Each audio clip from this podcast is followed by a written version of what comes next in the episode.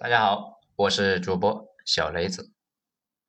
大清是怎么用藏传佛教彻底解决了威胁中原千年的北方战斗民族的？文章来自于微信公众号“九编”，作者二号头目。文章写于二零一八年九月十号。关于藏传佛教呢，你必须要懂的几件事情。一，佛教最早算不上宗教，就跟哲学似的，劝你呢做一个佛系、低欲望的青年。人生的苦都是自己作，没了欲望也就成了佛。二，后来是为了吸引大家入教，佛教内部对教义进行了大刀阔斧的修改，加入了大量的神神鬼鬼，并且加入了来生这一空头支票的概念。这个时候的佛教就变成了一个准传销组织。事实上，所有能够迅速传播并且深入人心的东西啊，多多少少都带有点传销气质。这个呢，不用太过敏感。三，后来西藏统治者为了打压之前西藏已经有了的本教教士集团，将佛教引入了西藏。佛教在藏地呢生根发芽，跟原来的本教结合。生出来一个一言难尽的宗教，就是藏传佛教。一方面，它依旧是佛教；另外一方面呢，它是吸收了印度教和本教大量的乱七八糟的东西。比如，认为呢乱搞男女关系有助于啊升华宗教的体验；再比如啊，认为头骨啊人骨人皮有奇特的功效。还比如，他们认为神神秘秘、偷偷摸摸的搞秘密活动，有助于提高组织的凝聚力，而且同时吸收了本教的各种张牙舞爪的神，以及本教热爱算命、祈福、求雨、说心灵鸡汤的各种营销小技巧。教义呢，普及到此，咱们今天啊往下说。藏传佛教传入西藏之后呢，没多久。吐蕃国运就走上了下坡路，所以呢，有人据此啊得出了一个结论：信教占五渣。其实这个也不对，大家可能呢不知道，我们之前说的那个准噶尔跟大清打了近一个世纪的百年战争，在和通伯之战中打的大清呢近两万精锐全军覆没，连向来骁勇善战的索伦兵在那次战役中也是没顶住准噶尔骑兵的冲击。被虐成了渣。那个准噶尔汗国呢，就是以藏传佛教为国教。准噶尔的头领噶尔丹自己呢，就是活佛。佛教国打起仗来可不含糊啊，右手战刀，左手念珠，砍人超度是一条龙的服务啊，确保你早上出征，中午被砍，晚上就能够见到佛祖。这物流给五星那种超值的体验呢。那问题来了呀，准噶尔不是在新疆吗？噶尔丹不是蒙古人吗？怎么就成了活佛了呢？来，我们接着往下讲，大家呢自然就明白了。在讲蒙古之前呢，我们先说清楚啊，吐蕃是怎么崩溃的呢？要知道啊，这个吐蕃不得了啊，巅峰时期攻陷过大唐的长安城，差点呢把大唐都给灭了。唐朝把吐蕃周围的国家联合了一遍。合起伙来对付这货，那才控制住。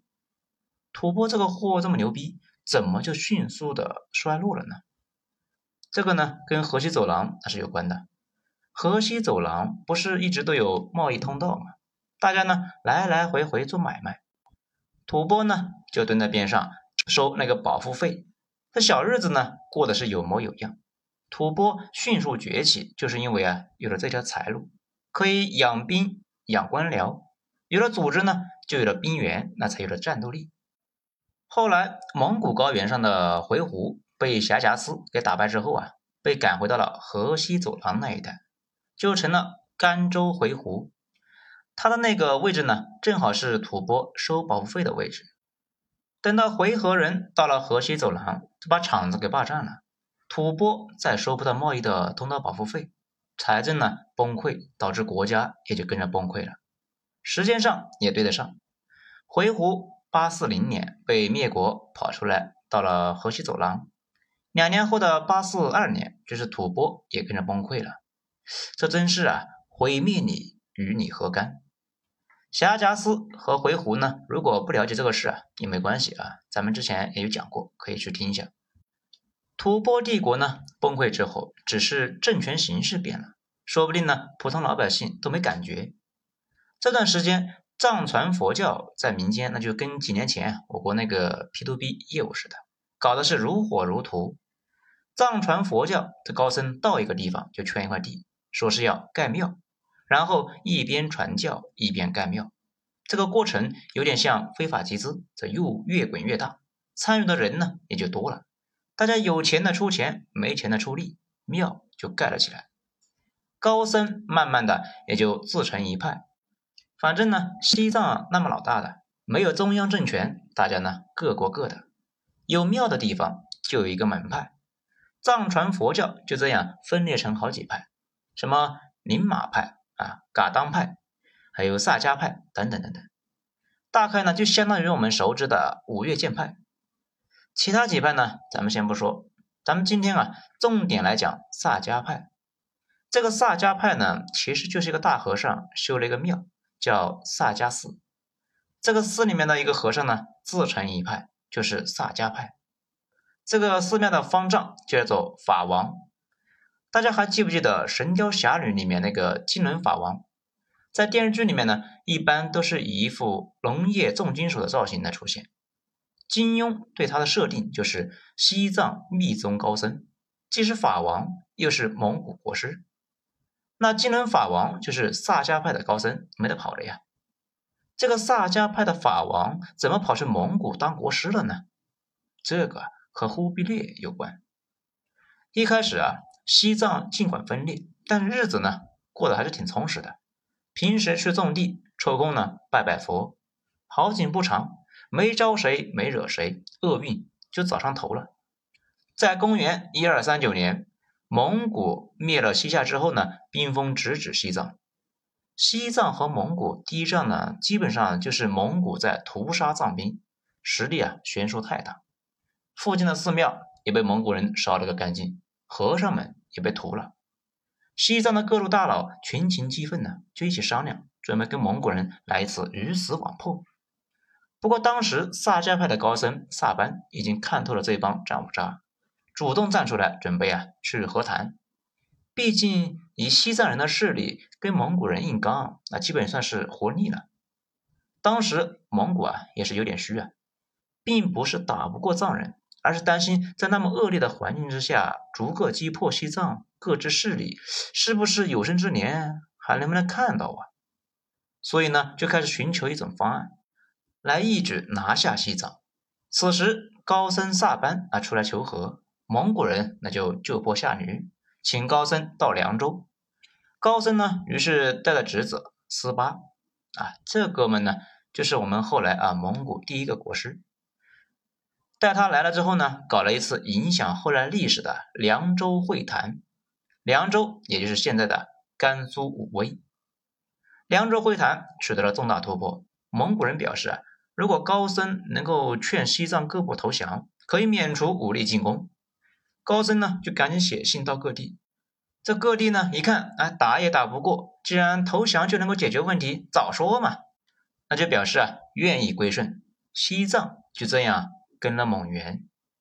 萨迦派高僧主持了这一次的和谈，自然呢，也就成为了蒙古人在西藏的代理。代理这个玩意呢？大家也都知道啊，就跟微软中国总代理似的，在当地他完全享有他代理的那个玩意的权威。萨迦派慢慢的也就开始狐假虎威，变成了西藏政教合一的最高领导班子。后来萨班大和尚死之后，跟蒙古人打交道的责任呢，就落到了他侄子八思巴身上。这个八思巴呢非常厉害啊，现在啊你到了西藏，基本上就没人不知道这货啊。八思巴这个个人的崛起呢，跟他的一次投资有关。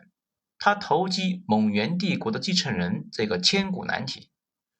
大家看古装片呀，应该有感觉啊。如果呢你跟了八阿哥，但是后来四阿哥上了台，哎，有你好受的。轻则不被重用，重则满门抄斩。当时忽必烈人生跌落到了谷底，年仅二十岁的八思巴就开始呢陪伴忽必烈，而藏传佛教的另外一支高僧呢就抛弃了忽必烈，去投机忽必烈的弟弟阿里不哥。后来阿里不哥战败，忽必烈上位，那个高僧呢差点没被忽必烈给虐死。那你肯定就要问了，八思巴同志给了忽必烈什么具体的帮助呢？帮助大了去了。主要就是讲心灵鸡汤啊，这里大家别笑啊，他们藏传佛教天生呢就把这个技能点点到了极限。现在那个达赖喇嘛，他呢就是一个心灵鸡汤的高手啊。他们藏传佛教好像在这个方面有独特的技巧。李连杰在人生低谷的时候也给了他几碗鸡汤，从此啊死心塌地的跟着大和尚。不过呢，好像自那之后啊，就感觉小李啊就不大正常了。其他的各种佛佛呢，也热衷于写各种鸡汤书啊，比如什么一切都是最好的安排，还有什么逆境中的觉醒，这都是啊佛佛的作品，卖的都还不错啊。有兴趣的话呢，可以去读一下，说不定呢你会喜欢。反正咱们是不喜欢啊。后来各种的是血腥屠杀，蒙古帝国内部的权力啊完全整合，忽必烈当上大汗。这就相当于啊，从龙有功了。八思巴同志就当上了忽必烈的国师，并且给忽必烈以及忽必烈的妃子啊都完成了灌顶，就让忽必烈全家都信了教。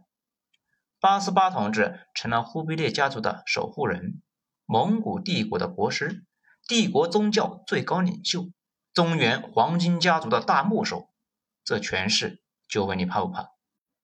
当然呢。八思巴远远呢不只是忽必烈的心灵鸡汤老师，更是政治上的助手。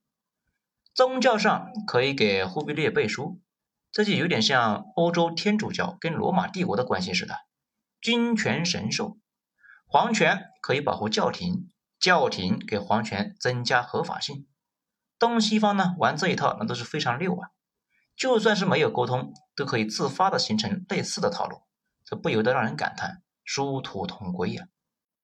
八思巴此时的影响力和权力，在蒙元帝国那都是数一数二的。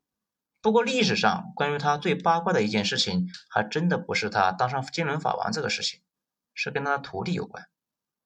蒙古南下的时候，宋朝呢就扯淡极了。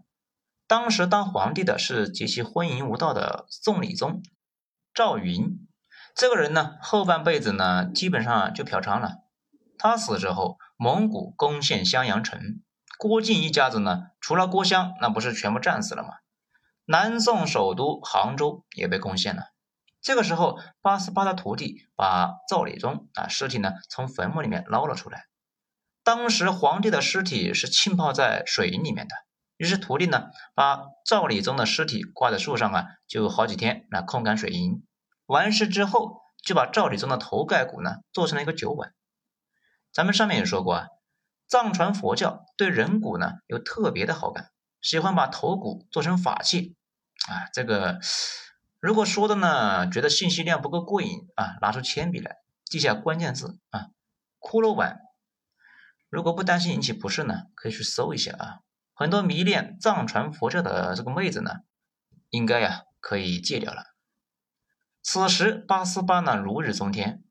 不但呢给蒙古设计了蒙古文字，还给他们派系呢藏传佛教推广到蒙古全境。从那个时候呢，蒙古上层的贵族就开始信了佛。忽必烈当时呢还想将藏传佛教推广到这个帝国，不过这个时候啊就体现出八思巴的高僧风范了。他认为强制推广不符合他们的佛家一贯的作风，所以拒绝了。整个蒙元时期。藏传佛教都是在蒙古的上层来流转的。元朝完蛋之后，明朝呢继续了元朝对西藏的管理方式，依旧呢是保持对活佛的一个认证权，只是啊在形式上统治着西藏。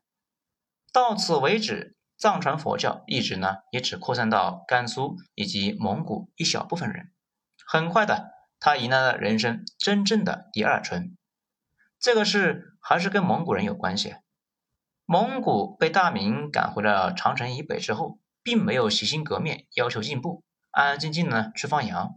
事实上，他们又严重的路径依赖，只要能抢，就绝对不会去谈的。退回蒙古之后，咱们史书上面说，北元没过多久就完蛋了。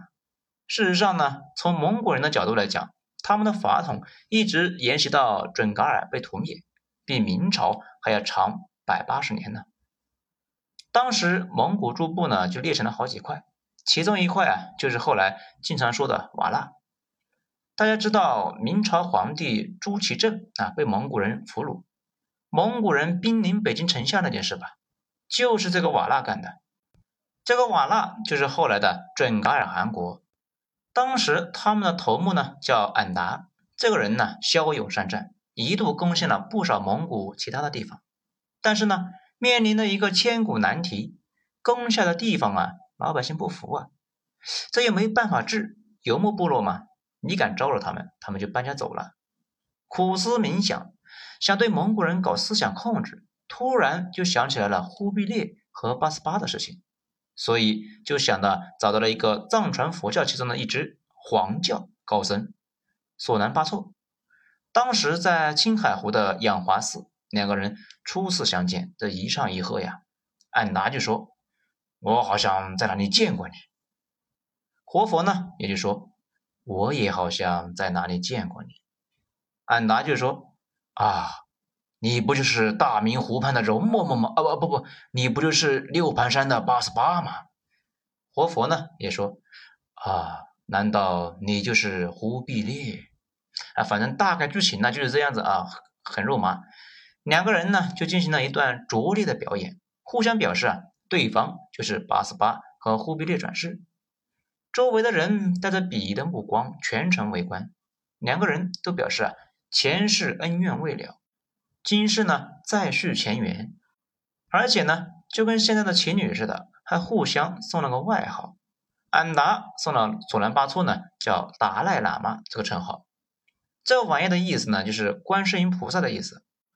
多说一句啊，后来清朝皇帝呢，在藏传佛教中都是文殊菩萨。毛主席解放了西藏，西藏老百姓也认为他是文殊菩萨。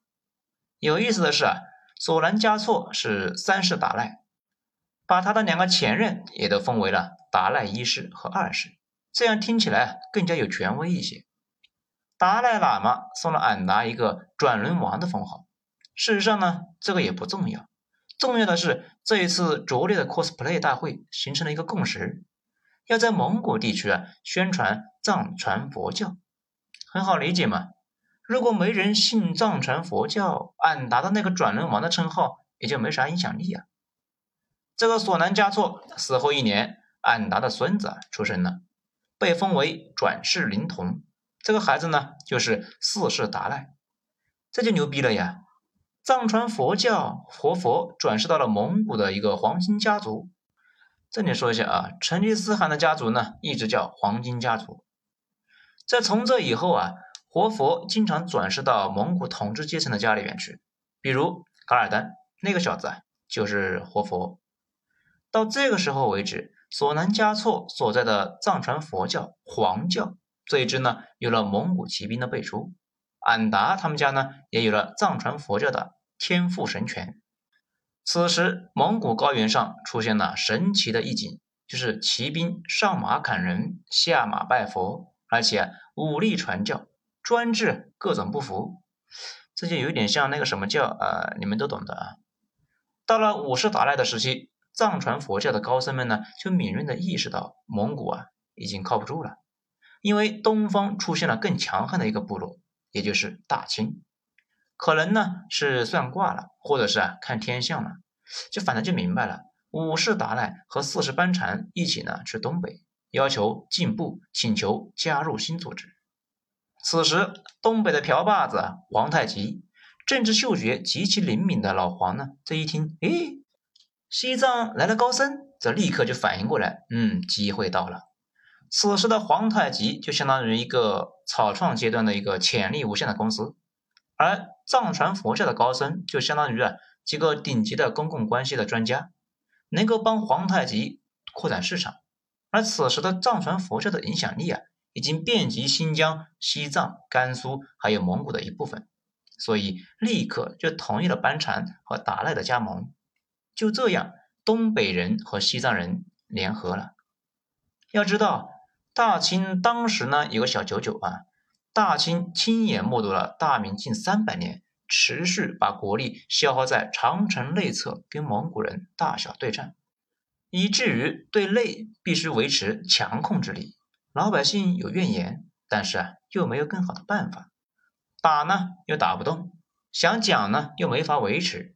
咱们上面说的那个俺答，他就是大明的顺义王，但是啊，没顺多久，那又反了。这里呢，多说一句题外话啊，之前啊一直说大清人口暴涨是因为美洲传入玉米，这些年呢，有最新的研究发现，其实啊，产量增加不明显。明清两代最大的差别是，清朝不再承担巨大的国防开支，因为不再需要九边重镇来防御蒙古人了，省出来这部分开支呢，生孩子了。这个呢还真别笑，这个研究非常有希望啊，再过几年变成常识。为什么不需要防范蒙古人？就和啊藏传佛教有关。从大清起兵，就有一部分的蒙古人跟着大清，对于这一部分。大清的政策呢，就是和亲，让清朝皇帝娶蒙古公主，实现满蒙一家亲。比如大家熟知的孝庄太后，她呢就是科尔沁蒙古的长公主，后来啊嫁给了皇太极。那剩下的不服怎么彻底解决呢？转来转去又转到了忽必烈的套路。蒙古人那不是不相信藏传佛教吗？如果藏传佛教的高僧认可清朝皇室的合法性，那蒙古老百姓就没有理由拒绝。事实上，清朝皇室呢，一方面自称为自己是文殊菩萨，那另一方面又让藏传佛教认证他们为转轮王。这玩意眼熟吧？就是前面说的俺答的那个称号。所以在雍正年间，大清呢出兵，先是彻底占领了西藏，控制了教廷。然后以藏传佛教的名义对准噶尔部喊话啊，我们知道啊，准噶尔呢后来是被彻底屠灭了。其实呢这么说也不太准确，因为只是屠了不服的那一支，其他的都归降了。至于为什么归降，宗教原因占了一大半。大清彻底的征服草原之后，一方面把无限的尊崇给了藏传佛教，比如西藏高僧到北京呢。皇帝要出城去迎接，如果皇帝加冕，藏传高僧事先呢要算好日期，加冕当天高僧祈福，喇嘛们呢吹那个长长的喇嘛来庆祝。皇帝呢死了，那也得达赖开光一个佛像放在墓里边。另一方面，对藏传佛教控制的极严啊，比如咱们之前提到的啊，活佛转世呢得朝廷批准，而且呢。出现过藏传佛教的红帽派活佛，还勾结啊尼泊尔那一带的人打劫西藏，被大清呢把他们的派系给屠灭了，活佛也不让转世了，红帽派啊那就绝了。讲到这里呢，大家就发现了，活佛转世可以被禁止的。现在那个海外流亡的那个大和尚，如果朝廷怒了，也可以禁止他转世哦。而且大清强制要求草原上的老百姓每三人就抽一个人呢去当喇嘛，喇嘛的人口占蒙古总人口的三分之一，喇嘛不是不生孩子吗？导致草原的人口呢断崖式的下跌，而且要求老百姓包养喇嘛，上层的高僧就跟行政长官享受同一级待遇，所以呢大家争相的去做喇嘛，而且大清还非常积极的在蒙古呢修庙。清代官文中文献中啊，就出现了修庙一座胜用十万兵的说法。其实呢，就是把蒙古人口啊佛教化。经过顺治到乾隆一百五十年间不懈的折腾，蒙古人口啊暴跌。比如鄂尔多斯地区，大清立国时期有四十万人，到了清末啊只有八万人了。其他地区也一样，人口暴跌，再也闹不起来了。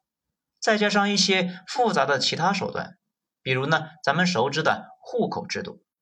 这玩意呢，设计出来的本身就是限制社会流动的。大清把蒙古分成了两百个旗和盟，互相之间啊不能够交流沟通，失去凝聚力，也就啊失去了战斗力。